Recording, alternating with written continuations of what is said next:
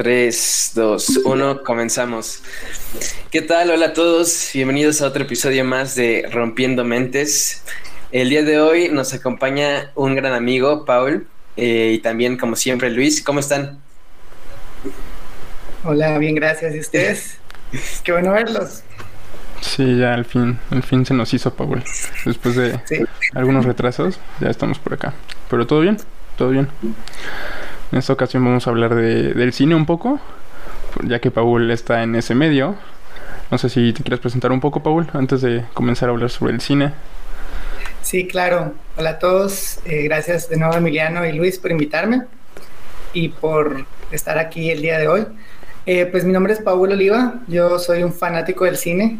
Eh, no me gustaría catalogarme como un artista porque siento que es una palabra que lleva una gran fuerza eh, pero sí he hecho un par de, obras de teatro, un par de películas, he estado estudiando eh, cinematografía, actuación. Em, me gusta mucho el cine clásico y el cine en general, no solo quedarme en Estados Unidos o Hollywood, que es la máxima potencia, sino que adentrarme en cada uno de, en otros lugares, en otros medios. De hecho, tengo una meta, tal vez para el otro año, la estoy planeando poco a poco, y es de ver eh, unas tres a cinco películas de todos los países del mundo. O sea, estoy sacando mi lista de cuáles son todo, y llegar a ver las cinco películas más famosas o las que causaron más impacto en la sociedad. Y pues, ese soy yo. Súper bien. Súper bien, digo, claro que, que, igual compartimos otros gustos como la filosofía y todo esto, y todos estos rollos poquito más críticos, pero te quería preguntar, nunca nos has platicado de dónde viene ese interés por el cine. ¿Era algo que tenías desde pequeño? ¿Fue algo que descubriste ya más grande? Eh, ¿O de dónde viene este gusto? creo que es desde siempre. Eh, me he considerado una persona muy extrovertida, como se han dado cuenta cuando estamos en nuestras reuniones. Em, muy energética, entonces creo que siempre era como una manera de canalizar toda esa energía en, el arte. Siempre me gustó el teatro, el drama, la exageración, la, eh, todo lo que conlleva hacer una obra de teatro. Y poco a poco, a medida que iba creciendo, encontré más pasión en el cine. Lamentablemente vivimos en un país, bueno, vivo en un país y en un continente donde estos, eh, estas formas de expresión artística, como lo es el cine, la música, eh, la pintura, etcétera, etcétera, no son tan remuneradas o no puedes llevar una carrera. Lo, lo típico que te dicen tus papás es, vas a morir de hambre, no vas a vivir bien. Entonces creo que reprimí mucho ese deseo y me dediqué a otras cosas y dejé a un lado mi pasión, mis sueños. Y pues hace unos cuatro años, uno de mis grandes amigos, Polo, que si, algún, si lo ves, Polo, te mando un abrazo, em, empezó a motivarme a seguir mis sueños, me, me, dio muchos consejos que yo no sabía porque no quería aprenderlos y pues desde ese entonces he estado estudiando, em, he hecho un par de, de, cositas por ahí, pero sí creo que ya viene algo, o sea, nació esta pasión de un deseo de expresarme y de darle voz a ciertas comunidades o a ciertas historias que en teoría son silenciadas, no en teoría, sino que sí son silenciadas. Sí, es, está difícil ser un, bueno, incursionar en el medio del cine en América Latina, ¿no? En Guatemala también, en México, pues también creo que es bastante difícil. ¿Y, cómo es? Creo que en general.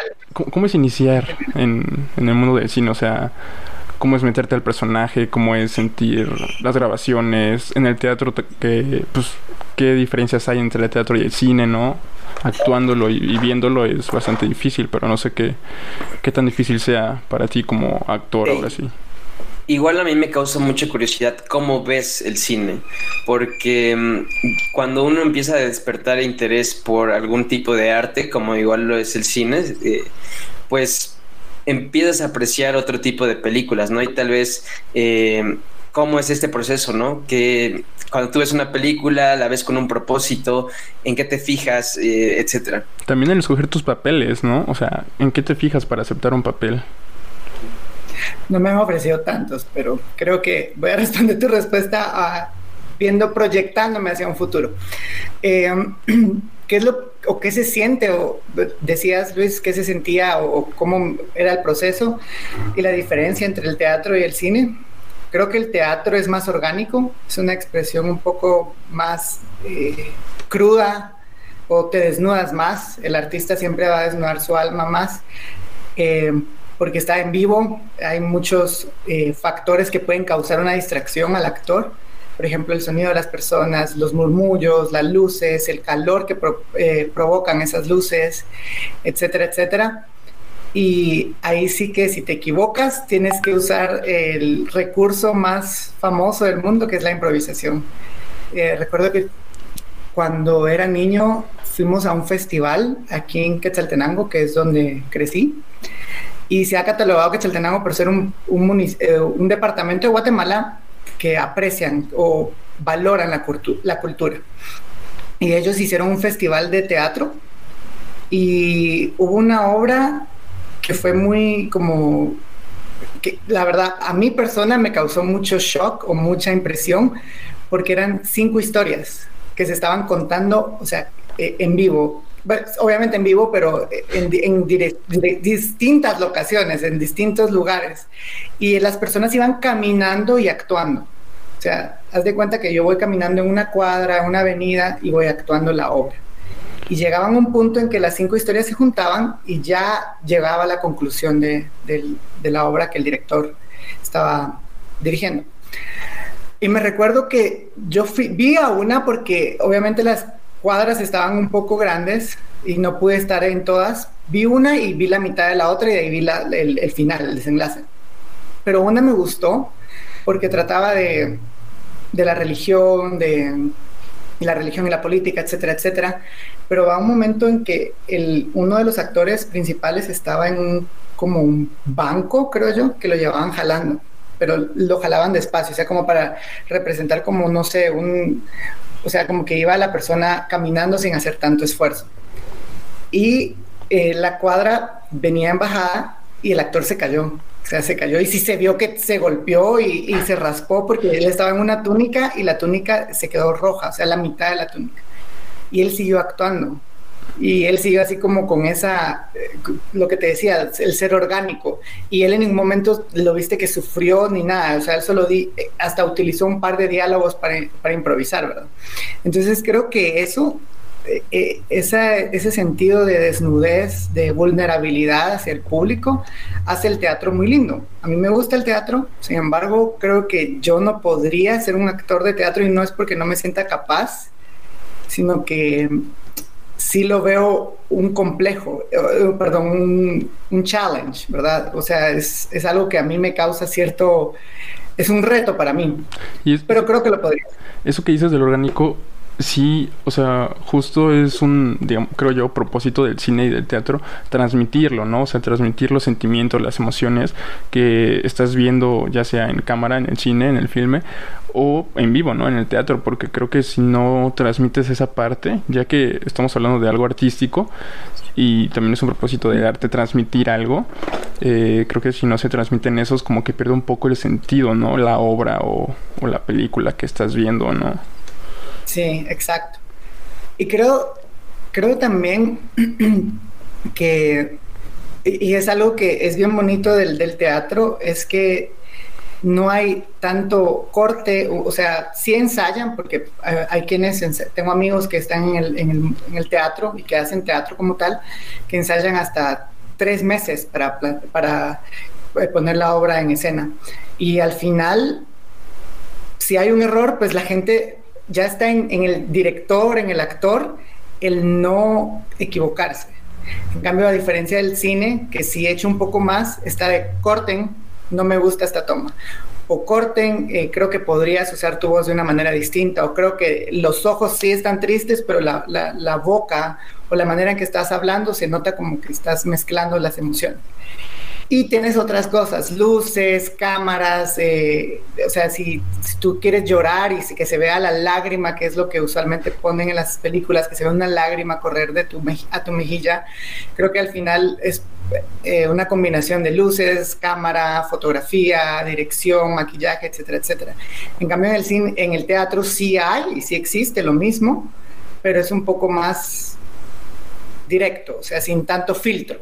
Más crudo, ¿no? Eh, igual siento que es eh, de cierta forma más eh, natural, ¿no? O sea, como que mm, se dejan salir simplemente las, las emociones o se mete el actor tanto en, ese papel que tiene que, desarrollar que, como dices, ¿no? Si, si se, si se lastimó la rodilla o, o, te tropiezas o incluso falla algo por ahí, el actor tiene que seguir, ¿no? Y eso en el cine, mm, pues pasa, pero, pero cortan y, vuelve a hacerse la toma, ¿no?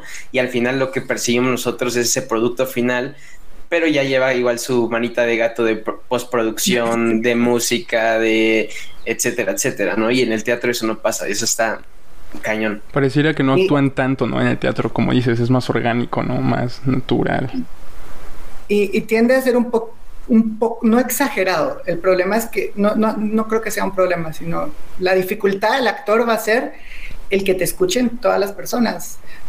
Eh, cuando fui a México, y por eso me, la experiencia fue tan única, porque nunca había ido a un teatro lleno de personas, o sea, estaba lleno, bien, o sea, literal estaba full. Y a, diferencia de nuestro país, lamentablemente no hay, no hay tanta valoración del arte o apreciación del mismo y es bien triste, ¿verdad? Pero, o sea, la experiencia fue única y yo no pude conseguir boletos casi que a primera fila y sí escuchaba.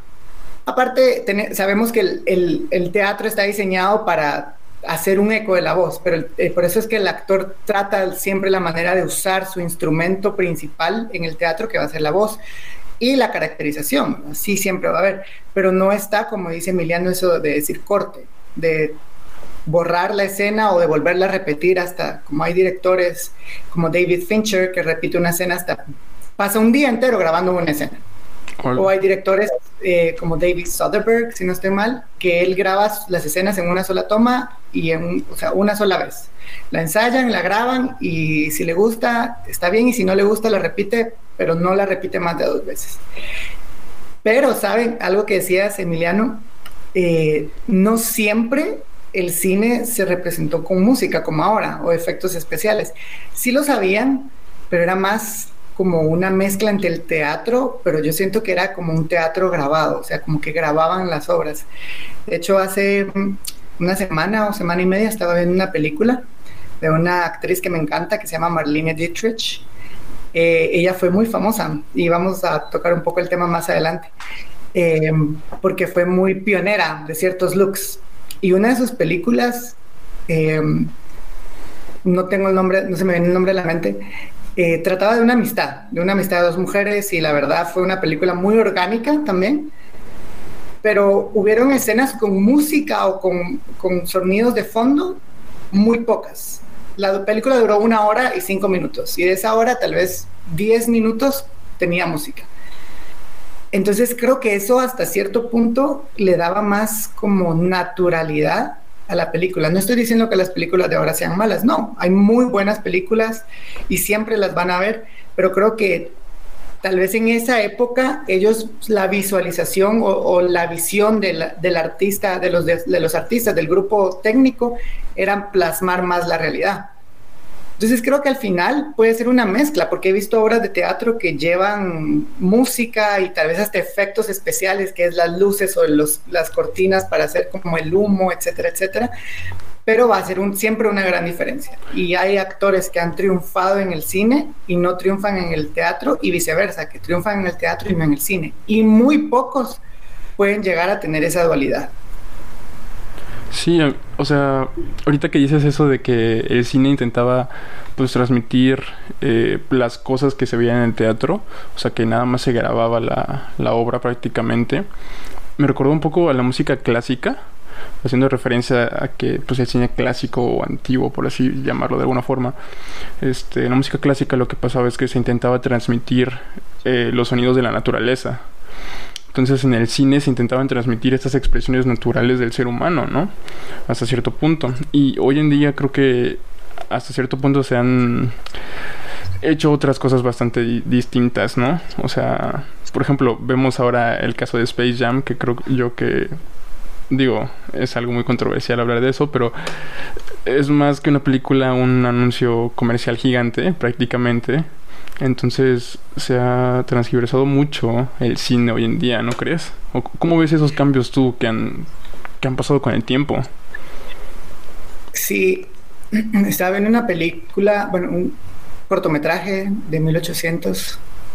Em, y hablando de lo que tú decías, de, tal vez como la el capitalismo en el cine, o sea, como esa inclusión, o sea, esa el venderse y, llega, llega un punto en que un artista puede decidir entre vender, y no solo de actores o el cine, sino en general, puede venderse o quedarse con su idea original.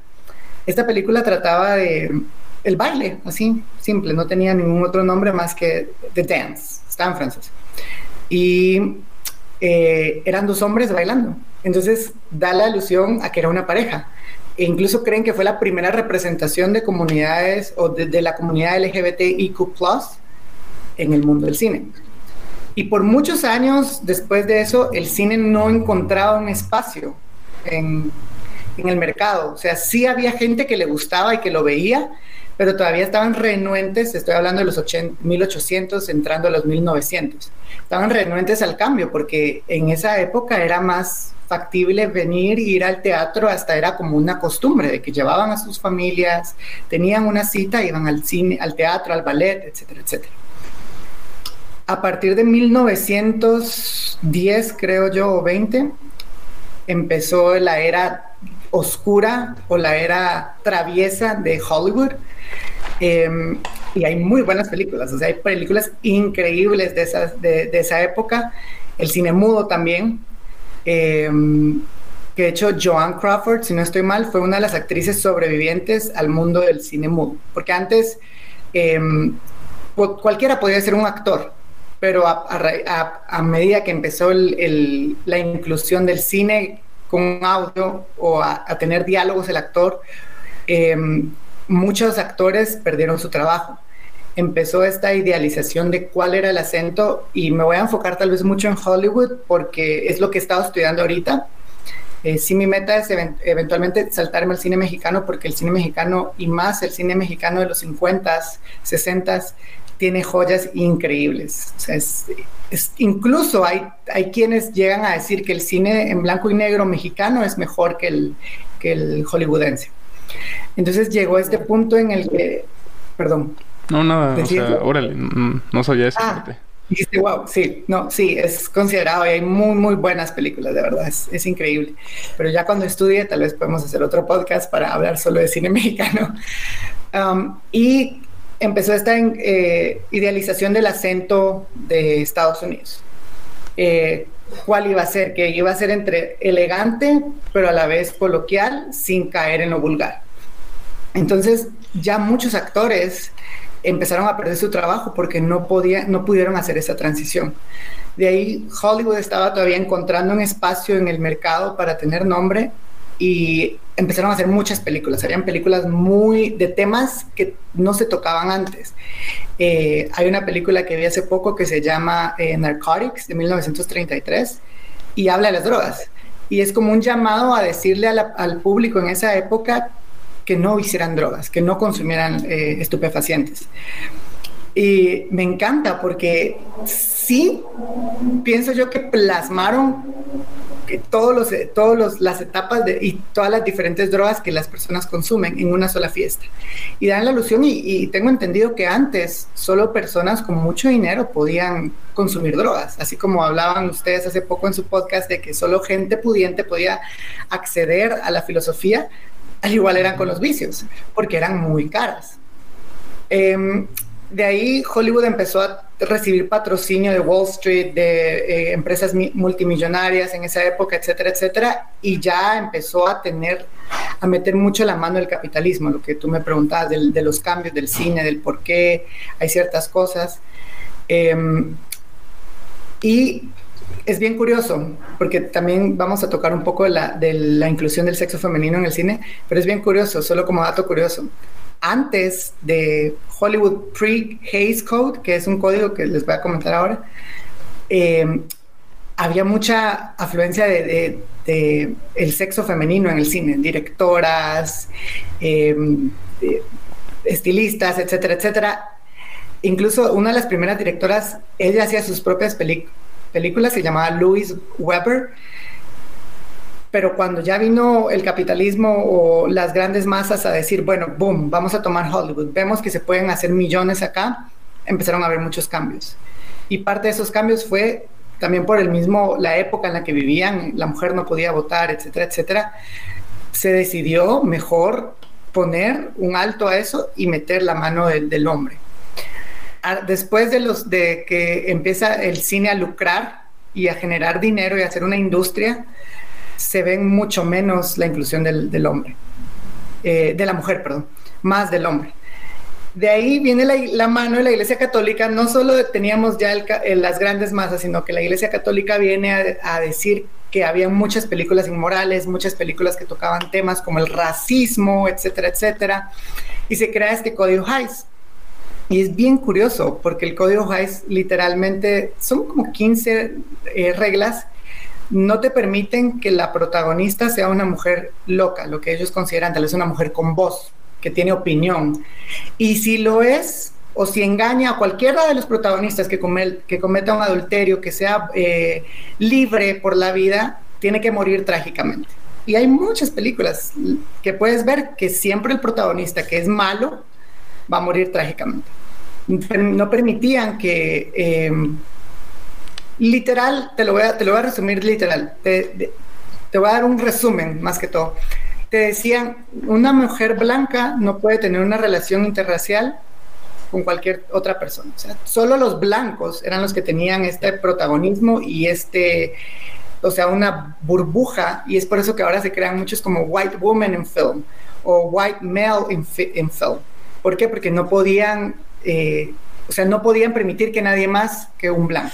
No, y es que también ahí, Paul, eh, entra como el tema de que ahora también la mujer está teniendo voz en el, en el, punto del cine, en que ya hay películas, mucho más películas de mujeres protagonistas, mujeres que son el, el foco de la película, pero también ahora la pregunta sería, la mujer que está ahí representada no es la, la mujer eh, del mundo, no es la mujer eh, universal, por así decirlo, porque está representada la mujer blanca, eh, americana, pero ¿qué pasa con las minorías? ¿Qué pasa con la mujer negra? ¿Qué pasa con la mujer asiática, la mujer mexicana?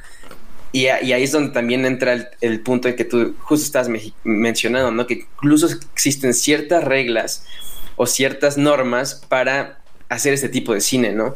Que al final terminan igual afectando a estas minorías que no todavía no encuentran como esa forma de meterse eh, al cine, al cine pues de Hollywood. El código Hays se abolió en 1966, si no estoy mal. Y a partir de ahí empezó a cambiar, pero o sea, son, yo creo que llegó un punto en que se arraigaron tantas esas costumbres que sí dijeron vamos a hacerlo diferente, pero no está esa representación de las minorías la mujer mexicana. Em, hay una actriz que se llamaba Dolores del Río.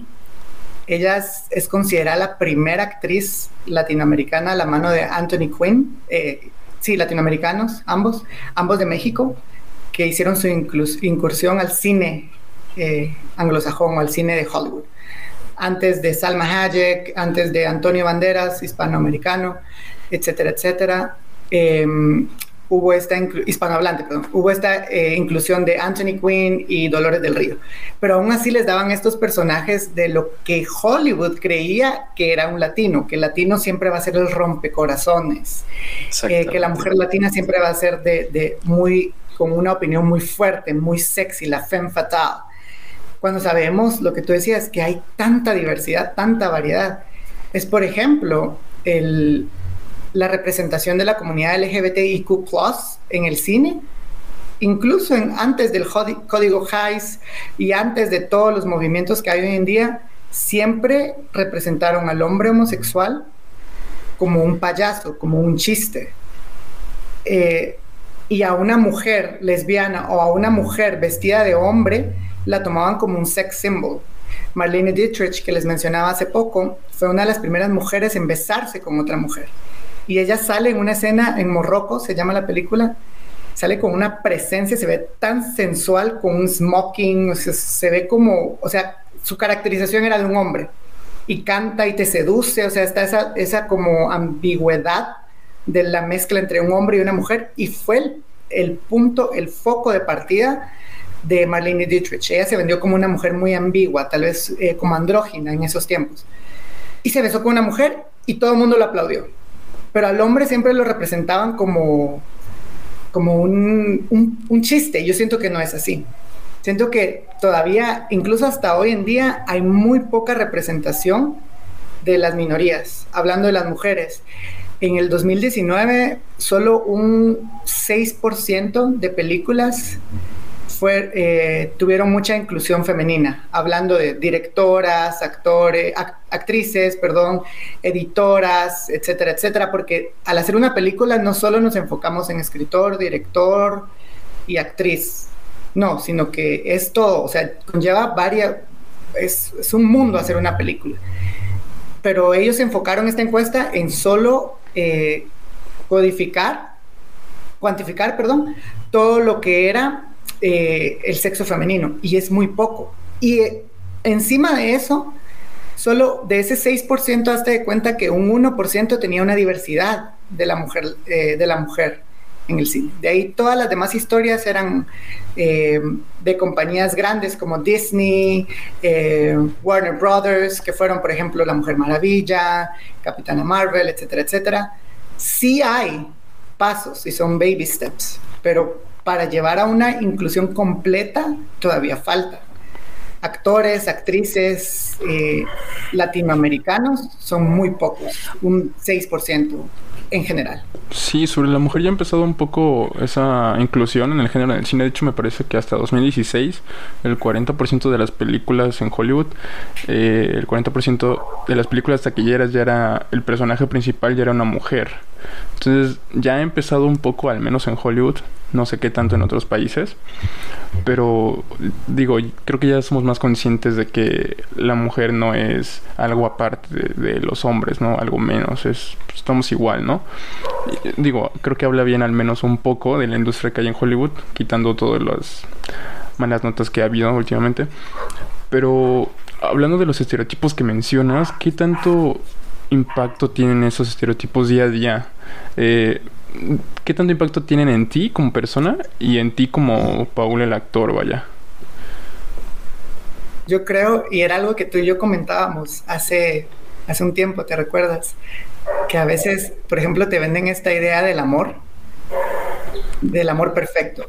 Y, y ahora que lo veo, porque he estado viendo un montón de series, eh, ahorita con todos los streaming services que hay, en que te venden la idea de exacto, en que te venden una idea de un amor hasta cierto punto tan absurdo. Y siempre pasa con personas blancas. O sea, siempre estereotipan a, la mujer blanca exitosa, al hombre blanco exitoso, eh, que casualmente le salva la vida porque un gatito la iba a aruñar su preciosa cara, etcétera, etcétera. Eh, y yo me quedaba así como, o sea, esto es lo que a mí me inculcaron de niño en que era, era el amor. Y con esto crecí yo y ahora esta es mi ideología del amor. Yo creo que sí impacta un montón el cine eh, en, el día, en la vida diaria, porque eligen contar historias, pero siempre le ponen, la adornan o le dan como un brochazo, una, una manita de gato, como decimos comúnmente, para alterar la realidad por ejemplo, los personajes de la comunidad LGBTIQ casi siempre son hasta cierto punto como ridiculizados. Y no debería ser así porque al final del día hay tantas personas exitosas que son parte de la comunidad. Em, ya, ya, ya hay, y hablando de cambios, ya, ya hay ahorita una actriz eh, de transgénero que fue nominada a un Emmy premios de la televisión y fue algo exitoso. Eh, pero todavía faltan ciertos cambios. O sea, yo creo que el cine viene a, a, impactar en tu vida. Y es que recordemos que el cine no, no solo está en el cine, o sea, está en la tele, está en las redes, está en toda esta cultura popular que nos invade día a día en las redes sociales, todas las referencias que se hacen, los memes que se sacan de las películas, ¿verdad? O sea, no solo es el cine lo que, lo que impacta, sino todo lo que viene derivado de ello, que es un, un, bombardeo, ¿no? Sí, y aquí yo les, les me gustaría hacerles una pregunta, o sea, eh, si bien ya hemos, coincidimos en que ha habido ciertos cambios a favor de, mostrar estas minorías, pero ¿de quién es la responsabilidad de que sucedan estos cambios? ¿De la sociedad? Es decir, de quien consume el cine o de las productoras y de y pues quien regula el cine, que en este caso pues también podríamos mencionar a la academia. O sea, ¿en quién dejamos esta responsabilidad o a qué se debe? Yo creo que es una mezcla.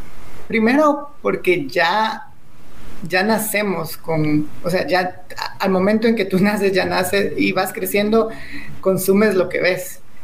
Y este estudio que les estaba comentando eh, decía también que, de y, y, Luis lo decía hace rato, de producciones taquilleras o de producciones que los estudios invierten más, hasta triplican el presupuesto de un eh, film independiente, son solo historias contadas, el cliché de guerras, esta idea de la nostalgia que tenemos, guerras de los años eh, 90, etcétera, etcétera. No, perdón, 40, 30 y así.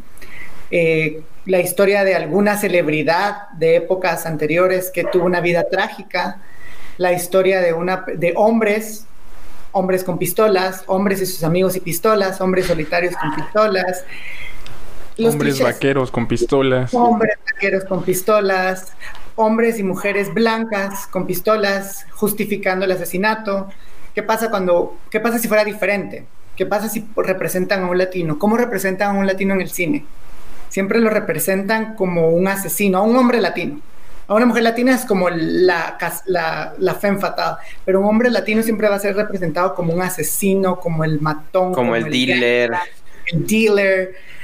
Y cuando vemos factores o vemos evidencia, pruebas que nos dan un poco, o sea, nos dan lo contrario. No estoy diciendo que no, porque al final cualquiera puede cometer un crimen, pero han habido más asesinos en serie y más asesinos famosos blancos que latinos.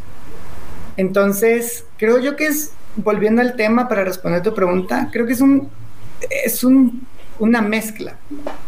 Una el problema es que, Sí, el problema es que no hay tanto apoyo y ahorita con streaming services, creo que post pandemia va a cambiar mucho el mundo del cine, mucho el entretenimiento, el mundo del entretenimiento, porque grandes casas como, o grandes productoras como Netflix está apoyando la inclusión del cine, cambiando la manera en que la gente puede ver a un latino, a un, a un hombre, a una mujer, a alguien de la comunidad LGBTIQ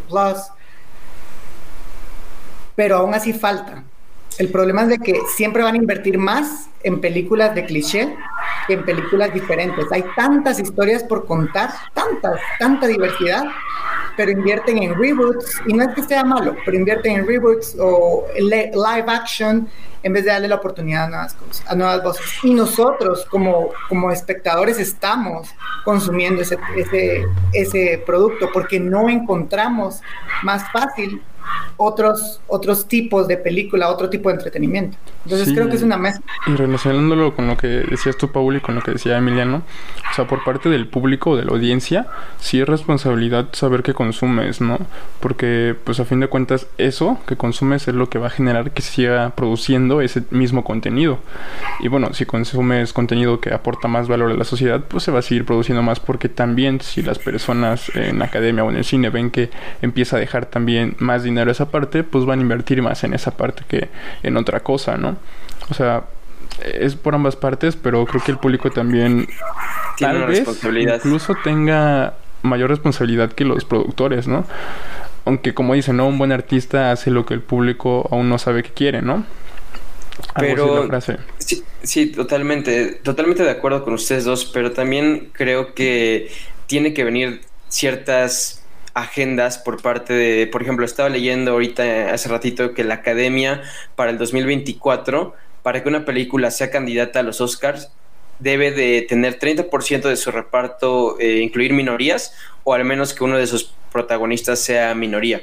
Si no, no van a poder participar eh, a aspirar a un Oscar para el 2024. Digo, creo que ahorita ya eh, están como impulsando eso, pero todavía no es oficial eh, pero para el 2024, si una película no cuenta con eso, no va a poder participar en, al aspirar a este tipo de, películas. Y digo, Y es una medida tal vez un poco estricta, pero de cierta forma creo que igual eh, pues tiene que ser así, porque tampoco creo que debamos de dejarle todo al consumidor. podemos poner el ejemplo de México. O sea, el cine de las películas mexicanas que pasan ahorita en el cine popular son literalmente el pobre y el rico y ya sea que tienen un conflicto familiar o el novio se casa con, la novia guapa y, y, literal hasta repiten los actores. Y eso se vende y eso y lo seguimos consumiendo. Pero imagínate si dejamos toda esa responsabilidad a la sociedad o al consumidor creo que no habría ese movimiento de minorías y de consumir nuevas nuevas nuevos tipos de cine antes de que llegues a Paul, este, no sé, esas reglas primero, ¿qué te parecen a ti, Paul? Porque, o sea, siento que es una buena medida, tal vez como dice Emiliano, un poco drástica, pero creo que si las ponen así tan rígidas, o sea, las personas que están en el medio del cine eh, aspirando a ganar solamente un premio, solamente ese éxito que veamos en las películas, irónicamente, ese reconocimiento social, eh, solo se van a enfocar en que tenga ciertos requisitos para poder aspirar a ganar un Oscar, no realmente a transmitir algo o aportar algo de valor a la sociedad. Está bien que se incluya eh, esta parte del género o de las mujeres, este, pero creo que sin hacerlo tan rígido, porque si no, no dejas al, pues al artista eh, expresar realmente lo que, lo que quiere, ¿no? No sé cómo veas esto tú, Paul. Yo pienso que es bueno, pero sí debería ser un cambio en general. O sea, no solo predicar, no solo decir sí, para que en esta, en esta película sea clasificada para un Oscar o para un Golden Globe, etcétera, etcétera, tiene que llevar a una persona que no puede, que, que, no puede hablar. Van a decir, sí, la contratamos, pero la, la, la pusimos como guionista como, como extra. Eh, como extra o que agarra la luz o que maquilla, etcétera, etcétera, lo cual está bien, pero creo que para que haya una inclusión verdadera tienen que ser las, los rostros, las historias que se cuenten. No solo reciclar historias, sino que va a hacer un cambio trascendental. O sea, hoy en día de verdad hay tantas nuevas historias que se, que se, pueden contar a raíz de la tecnología, a la raíz de la pandemia, pero no quedarnos en el estereotipo de, porque la pandemia vino, pues, hay una película que, que están mencionando ahorita, que la, que la pandemia los hace unos ladrones. O sea, ¿por qué no contar el sufrimiento que de verdad tuvieron quienes perdieron sus hogares, trabajos, etcétera? Y justo eso era lo que me refería con que tal vez el cine tiene una responsabilidad de transmitir algo y en este caso es transmitir las situaciones que se están buscando incluir en la sociedad, ¿no?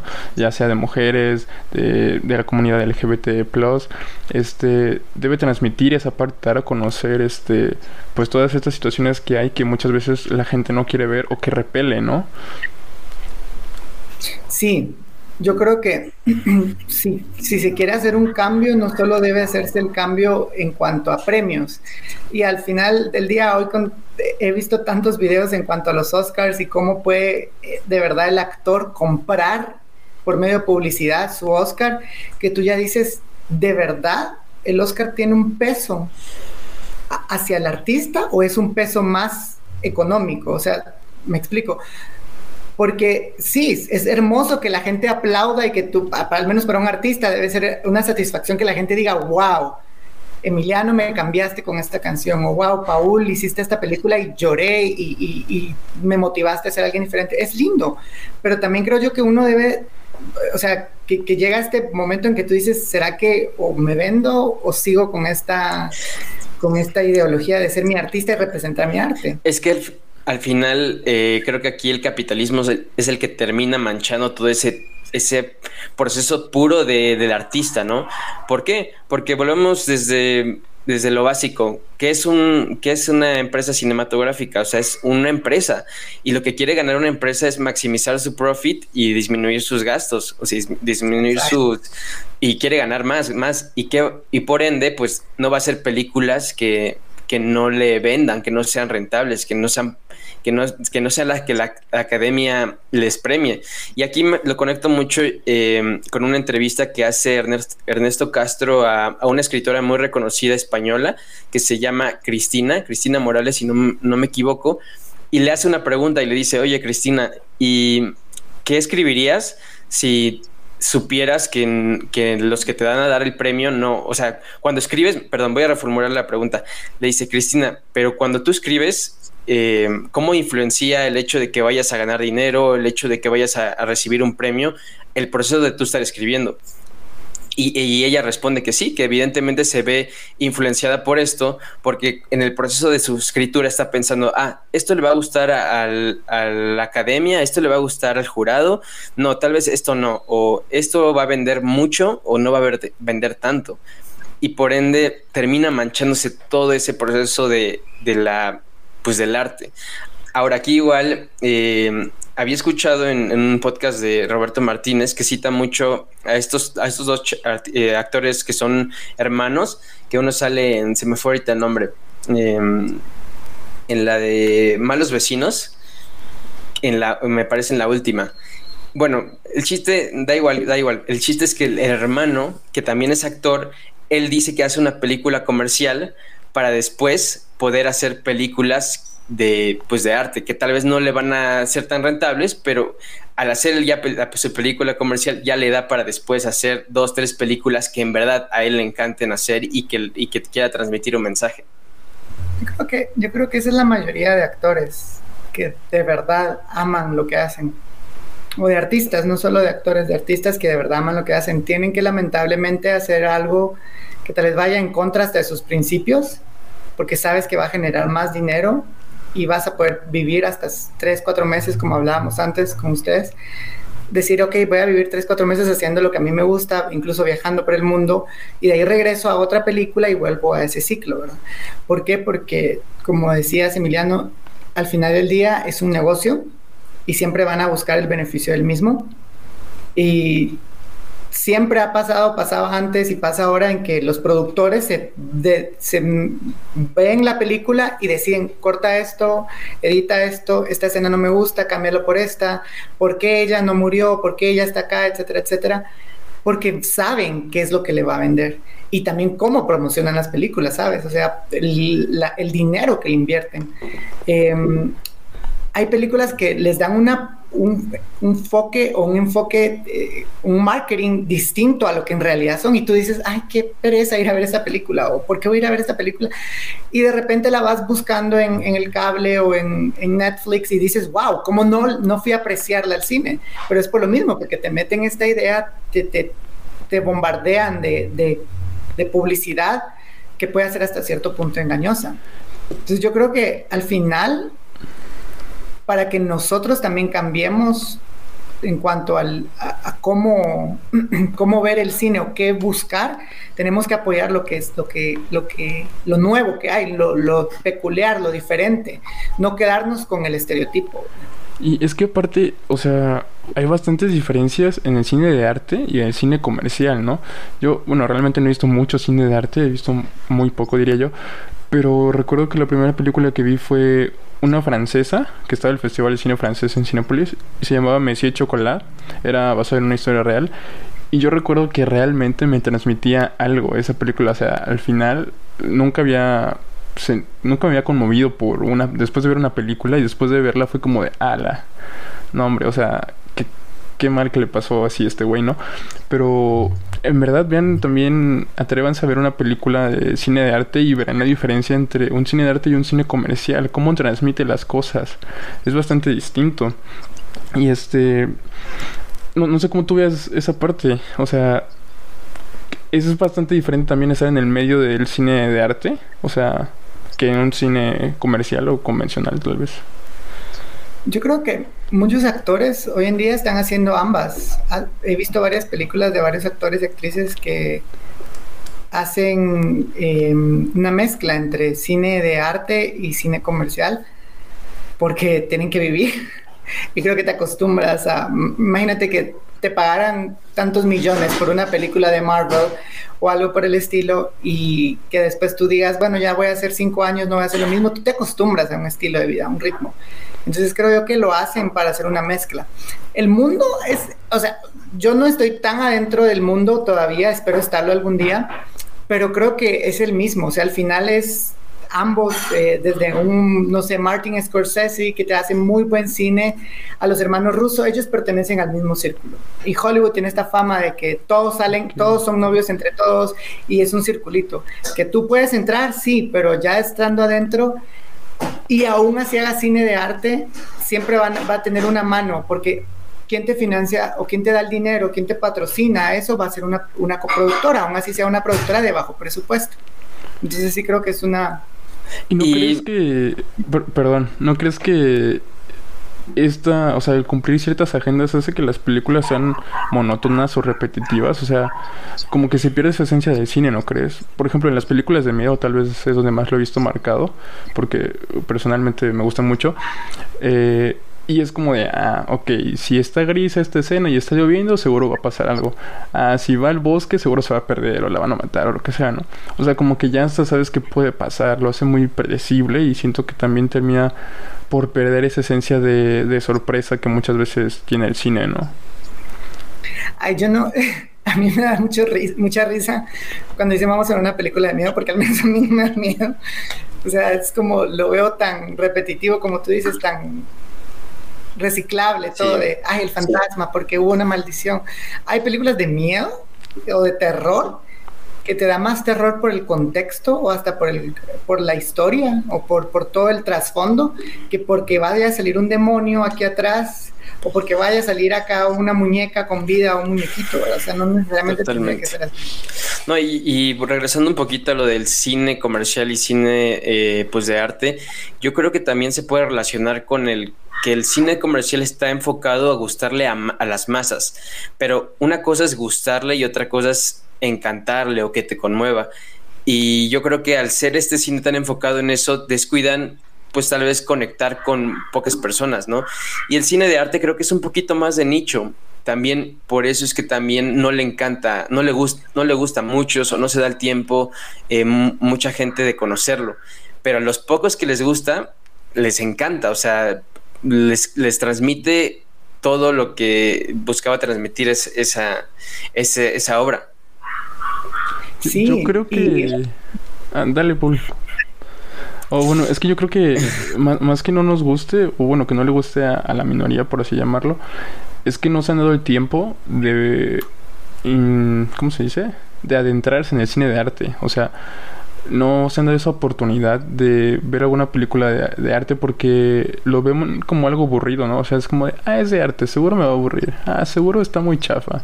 Ah, seguro no le voy a entender, ¿no? Y es como de, no, o sea, hay películas de arte muy buenas que, o sea, no nos, no nos interesan porque no está con tanta publicidad, ni siquiera sabemos que existen, pero que ahí están.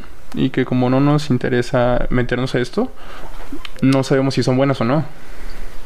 Sí, cine de culto también le dicen.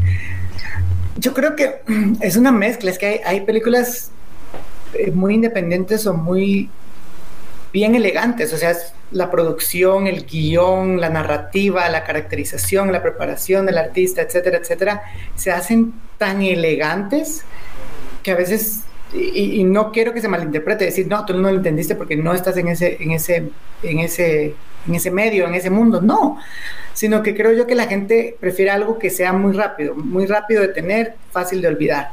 Entonces, cuando ven algo que impacta o algo que de verdad te cuenta una historia muy peculiar, es que dice la gente, ay, no, que, es que qué pereza, estaba viendo el otro día esta película, pero empezaba en el piso y termina en el cielo porque los giros de cámara me daban náusea o, es, o la colorización, etcétera, etcétera pero prefieren ver una película de un superhéroe y no es que sean malas, a mí las disfruto. Yo disfruto desde una película romántica absurda hasta como una película de Gaspar Noé, que es muy peculiar su cine. Entonces creo yo que es solo una manera de ser, de tolerar, pero ahorita vamos a entrar y post pandemia y bueno, yo creo que la pandemia va a seguir por siempre, es mi pensamiento, pero creo yo que vamos a entrar en un mundo un tanto más sensible porque ya ahorita, o sea, si yo digo algo puede tomarse, se puede malinterpretar y tal vez lo, estoy diciendo de una manera correcta, pero ya no nos estamos tomando este sentido de empatía y de respeto a la opinión de las demás personas. Sí, hay cosas que de verdad pueden ser hirientes, pero creo que en el cine, si voy a retratar la esclavitud es para contar una historia que sí pasó, que es un hecho real. No estoy diciendo que que, que sea bueno, pero sí pasó. El problema es de que pueda que la persona la vaya a tomar distinta. ¿Por qué? Porque no se dan el, ese momento de apreciar, la verdad. Oye, Paul, ¿y qué rol crees que vayan a jugar las plataformas de streaming? Eh, que también han sido un factor muy importante ahorita en la pandemia, puesto que la mayoría de los cines cerraron, eh, no solo en México, sino alrededor del mundo, ¿no? Y incluso pudimos ver que ya cada vez hay más plataformas de streaming llegando a los países, más descuentos, eh, los estrenos, por ejemplo, ¿cuándo íbamos a pensar que un, un estreno eh, que salía en cines ya lo íbamos a poder ver en nuestra en nuestra comodidad de nuestra casa pagando un poquito más, ¿no? O bueno, pagando el estreno. Eso no pasaba antes de la pandemia. Yo creo que igual la pandemia hizo que tal vez el, las plataformas de streaming ganaran todavía más terreno, que a lo mejor iba a pasar en cinco años, pero ahorita todo eso se adelantó. ¿Cuál es tu opinión al respecto y qué crees, qué rol crees que vaya a jugar? creo que, bueno, hay un chiste que dice, bueno, no chiste, es como una, sí, es un chiste. Habla de, dice, aquí, están, aquí está eh, Netflix, viene a hablarle a los de Blockbuster para que inviertan en su plataforma. Blockbuster se ríe de ellos y les dice, nunca vas a poder vencerme. Yo tengo un monopolio, yo tengo la, yo controlo las masas y de ahí salen los ejecutivos de Netflix en el otro meme riéndose, ¿verdad? Ya con la popularidad que tienen. Pienso que el cine siempre ha sufrido siempre ha sufrido los cambios de la tecnología. En los 50, cuando empezó la televisión, el cine redujo sus precios de las entradas. ¿Por qué? Porque tenían que competir. De ahí viene la televisión a color. mucha gente le gustaba quedarse en casa y fue una constante lucha que tuvo el cine a través de los años. Hoy en día, Netflix cuando empezó, pues tenía poco catálogo de películas. Ahora ya tienen sus propias películas. Y ahora ya empezaron Amazon, eh, Amazon Prime, Disney Plus, HBO Max, y etcétera, etcétera. ¿Por qué? Porque se dan cuenta que pueden lucrar. Hoy en día, y creo que va a seguir así, dicen muchos, los streaming services dicen, no, vamos a retomar eh, para que la gente vaya al cine, pero creo que van a hacer un, un estreno simultáneo tanto gente que de verdad ama el cine va a poder ir a ver las películas, pero gente que no es tan fan del cine y dice, ay, bueno, esta película la voy a ver, paga un dólar, dos dólares más y ve la película desde su casa. Entonces creo que sí van a cambiar. Pienso que está cambiando también para bien. Netflix está invirtiendo mucho dinero. Solo este año creo que es, es un billón de dólares, si no estoy mal, en contenido nuevo y tiene mucho contenido de inclusión. Hay shows para jóvenes, para niños, que, que, son buenos. La historia es relativamente buena, decente, pero ya tiene mucha inclusión.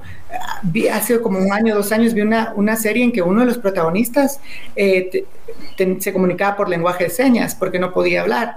Entonces creo yo que sí está siendo bueno y porque también ellos saben que ahorita todos los nuevos cambios, todas las, nuevas generaciones ya buscan su propia voz. Entonces, para seguir ganando dinero, porque es una industria al final del día, van a decir, va a llegar a un punto en hasta que veamos posiblemente a una primera mujer o hombre transexual en ganar un Oscar, ¿por qué no? ¿Por qué? Porque saben que va a generar el dinero, van a lucrar de ellos. Yo también otra forma que veo en que va a afectar es que siento que igual ahora estas plataformas se enfocan en el consumidor que está en casa. No, el, cine que están produciendo no está tan pensado para llegar a, las salas de cine, porque muchas películas de Netflix no llegan a estrenarse en cines. Muy pocas son las que se llegan a colar, ¿no? Y eso hay, son excepciones. Y creo que también es una forma en que, pues tal vez va a premiar un poquito ya más el formato de ver en tu sala eh, o en tu computador, en tu monitor, una película al pensar que están hechas tanto para el cine. Y la otra, también creo que te, doy totalmente la razón en el punto de, de, que Netflix está invirtiendo en nuevos tipos de contenido y de cierta forma se está democratizando, creo que esa industria que ha sido monopolizada por, por, Hollywood y por esas casas productoras tan grandes, que claro que van a seguir teniendo influencia, ¿no? Pero creo que tal vez ahorita Netflix ya le puede dar un poquito más, este, de hecho había visto que iban a invertir mucho en, cine para México eh, y supongo que eso va a pasar igual con otros países, ¿no? Que va a haber ahí ciertas joyitas que van a ir saliendo en ciertos países pero también eh, pues lo que quiere Netflix es que ganen dinero, ¿no? Entonces tal vez pues van a llevar su agenda, va a llevar sus propios intereses y volvemos a lo mismo, se va a terminar creo que manchando un poquito todo ese proceso. Y Paul, y hablando también de ahorita de los servicios de streaming y del cine de arte, ¿cómo crees que se va a adaptar el cine de arte? O sea, digo, en los servicios de streaming, al menos los que tengo, creo yo que no hay mucho cine de arte en estos servicios. Hay un par. Eh, Hulu, por ejemplo, es una plataforma americana que tiene mucho contenido independiente, underground artístico, por así decirlo, experimental hasta cierto punto.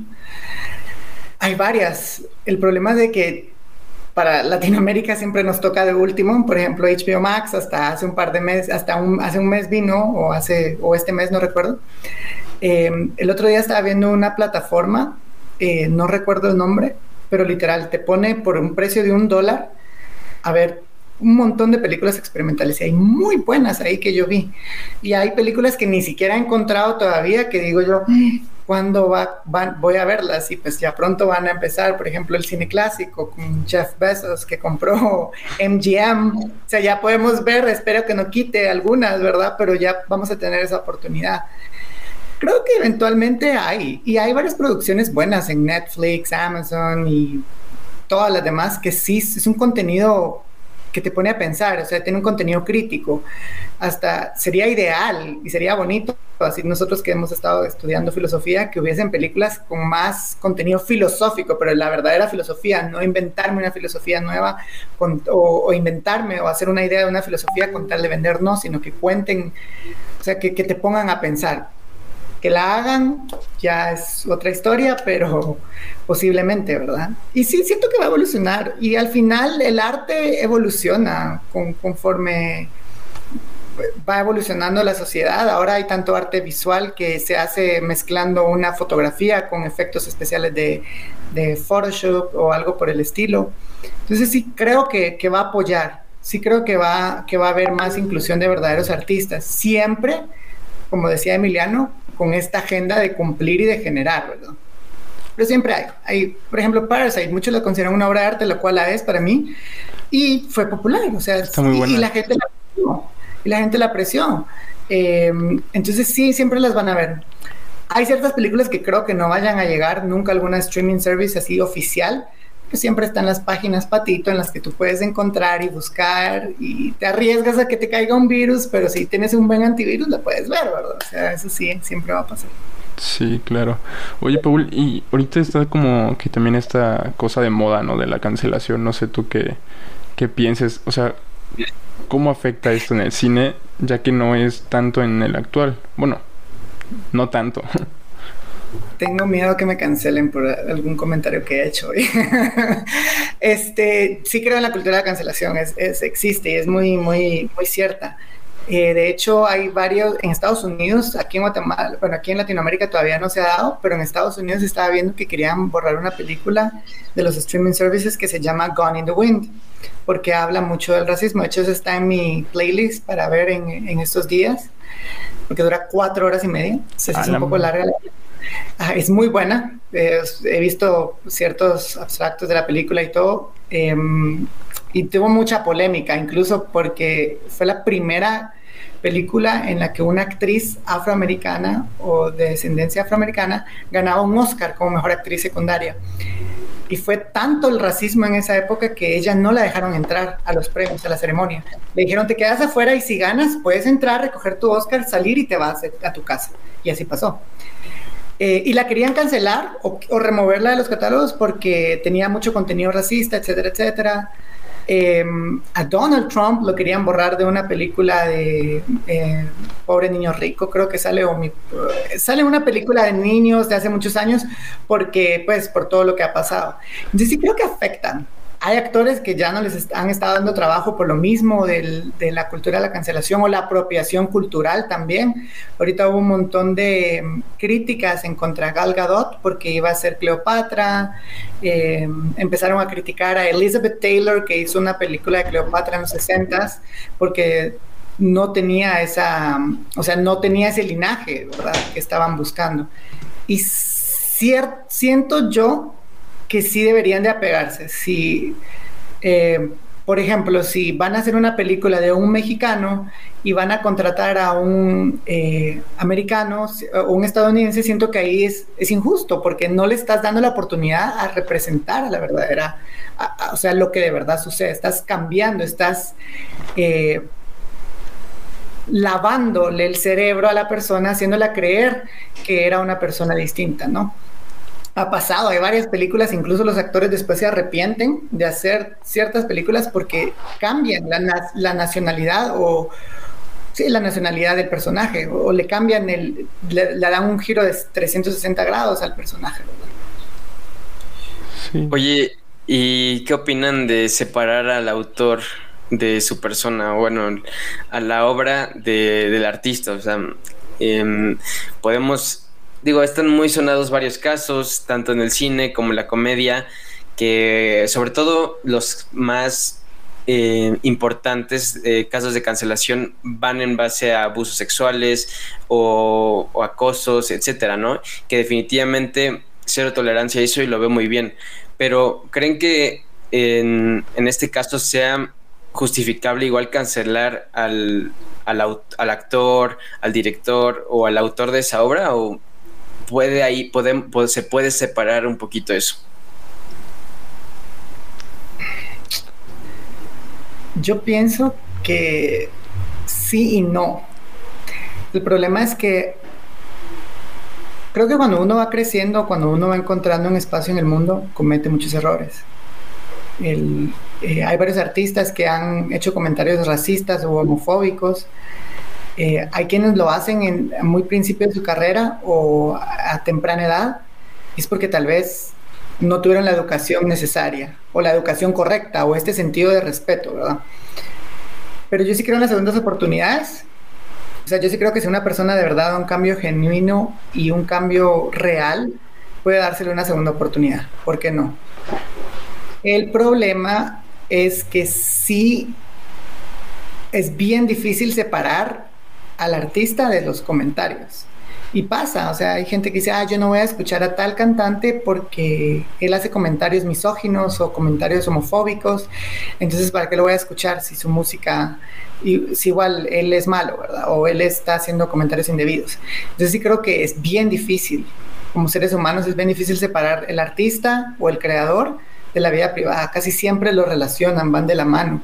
Y debería ser visto distinto, porque hay actores o actrices eh, artistas en general que no son lo que representan. ¿Por qué? Porque ellos saben que eso va a vender y lo van a vender, pero en su, en su intimidad, en su vida privada, no es el actor este que mata a las personas. Él no va a matar a la gente proactivamente porque no es así o una mujer muy sensual. Hay actrices o artistas que en la vida real, si los ves, no son sensuales y se notan en sus entrevistas. ¿Por qué? Porque no se sienten cómodos. Pero lo interpretan porque es parte de su personaje. Yo pienso que es solo de tratar de ser un poco tolerantes, pero también crear conciencia. O sea, con esto la cultura de la cancelación. Hace poco un rapero hizo un montón de comentarios que yo creo que estamos en pleno siglo XXI, ya, ya deberían de, estos comentarios de, verdad parecer hasta tontos. Pero ¿cuál es el problema? Que tal vez él no, no investiga o no hace, hace más por tener un pensamiento crítico o un sentido de tolerancia, ¿verdad? Entonces creo que va, va, va de la mano muchísimo, lamentablemente. Sí, yo creo que ahí también es un poco responsabilidad del actor, porque expone a la sociedad eh, algo, ¿no? En este caso algún personaje, ¿no? O, bueno, una situación.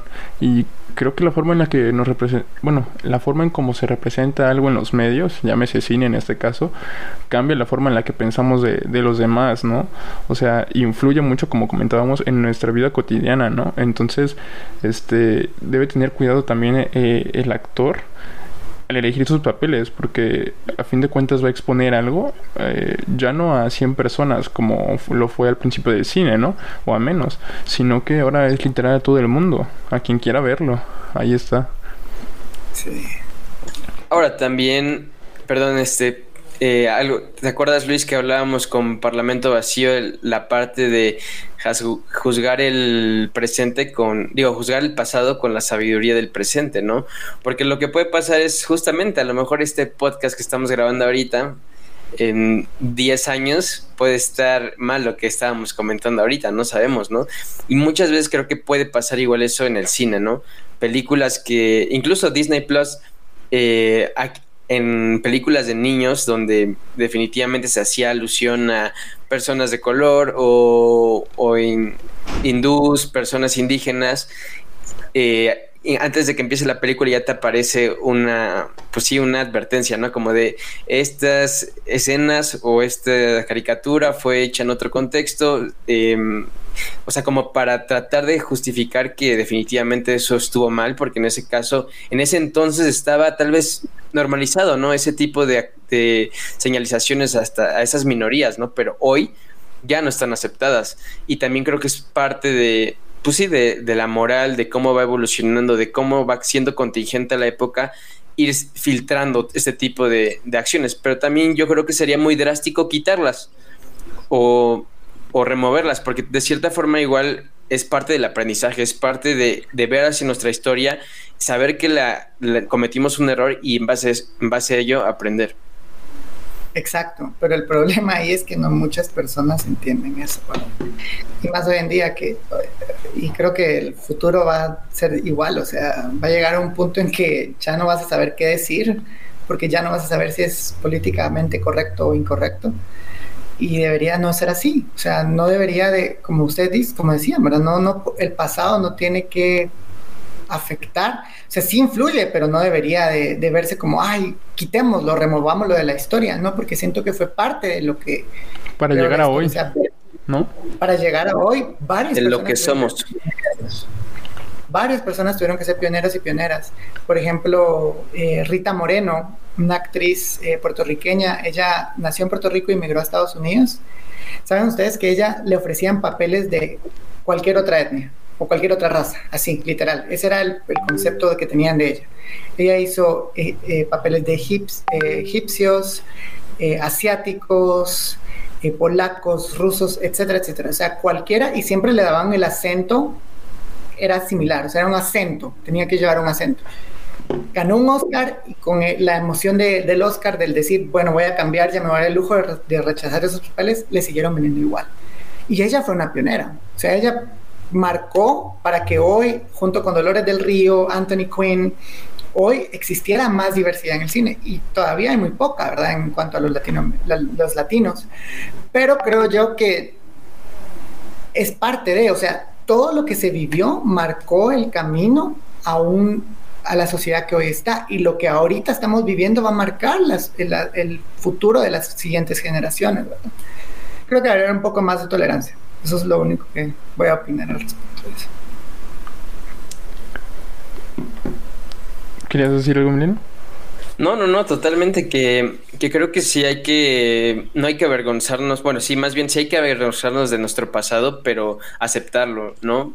Verlo con tolerancia y con, de cierta forma, empatía en ciertos casos, ¿no? Es cuestionarlo ya... para mejorar, ¿no? Exacto y aceptarlo y reconocer que gracias a eso, a esos errores, a eso que pasó, pues somos lo que somos y consumimos lo que consumimos, ¿no? Y por eso es que eh, lo que antes estaba bien visto, tal vez ahora ya no, y, y, por eso es que ya no lo vamos a volver a cometer.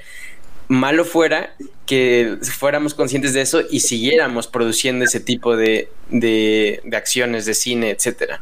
Entonces, totalmente de acuerdo con lo que ustedes dos comparten igual. Bueno, Paul, ya para ir cerrando, este, ¿qué viene para ti, Paul? ¿Qué, qué cosas estás por hacer? ¿Qué proyectos tienes? Ahorita tengo un proyecto eh, muy bueno que trata de, de, Sigmund Freud. Entonces sí está bien intenso. Y pues seguir estudiando. Eh, si quiero retirarme del país, lamentablemente, migrar. No porque no me sienta cómodo, yo amo demasiado mi país, pero yo sí quiero eventualmente vivir del arte y expresar y aprender más. Entonces creo que me va a tocar emprender vuelo para ganar reconocimiento y eventualmente regresar y apoyar a las personas de mi país, de Guatemala, porque siento que el guatemalteco tiene muchas historias que contar, así como el mexicano, como cualquier latino tiene historias que contar. Siento que mi país y yo puedo ayudar a a ser voz de esas historias, ¿verdad? Entonces sí, vienen proyectos muy importantes para mi vida, espero yo, el ser, eh, el estudiar y el seguir aprendiendo, porque de nuevo yo no me considero un artista todavía y creo que nunca lo voy a hacer porque siempre me exijo más. Entonces eso viene para mí. Igual los voy a mantener al tanto. No sé si quieras comentar también un poco sobre lo que me has comentado con cierta, con cierta este, empresa, ¿o no? ¿Cuál? Con, Perdón. con Netflix. Ah, pues todavía vamos viendo ahí. Porque de hecho es, es la serie, esa serie de, eh, de, Sigmund Freud, están viendo, pero sí es bien difícil entrar a Netflix. O sea, sí es, no es solo de decir, hey, tómame, acéptame, déjame entrar al mundo, no, no. Okay. Entonces sí están todavía, de hecho por eso estamos grabando, porque queremos vender como el, el piloto de la serie. Entonces el director Luis López, la verdad es increíble, es es mi maestro, me ha enseñado un montón en estos últimos, en estos últimos meses y espero, y como le decía una vez que hablábamos, si yo tuviera el dinero, yo te, yo te invierto hasta un millón de dólares para que la grabemos y la, la saquemos de Netflix, porque sí tiene mucha visión. Eh, eh, eh, lo que hablábamos, o sea, está contando historias muy distintas. Entonces esperemos que se dé, esperemos que se dé ese proyecto y si se da, pues voy a entrar a Netflix. y si no se da, pues escuchando, ¿verdad? Súper sí. Ojalá que se pueda, ¿eh? No, esperemos que sí. Y gracias por invitarme. La verdad es que me la pasé muy bien con, con, ustedes platicando un poquito de lo que estoy aprendiendo y lo que me falta por aprender, ¿verdad? Claro.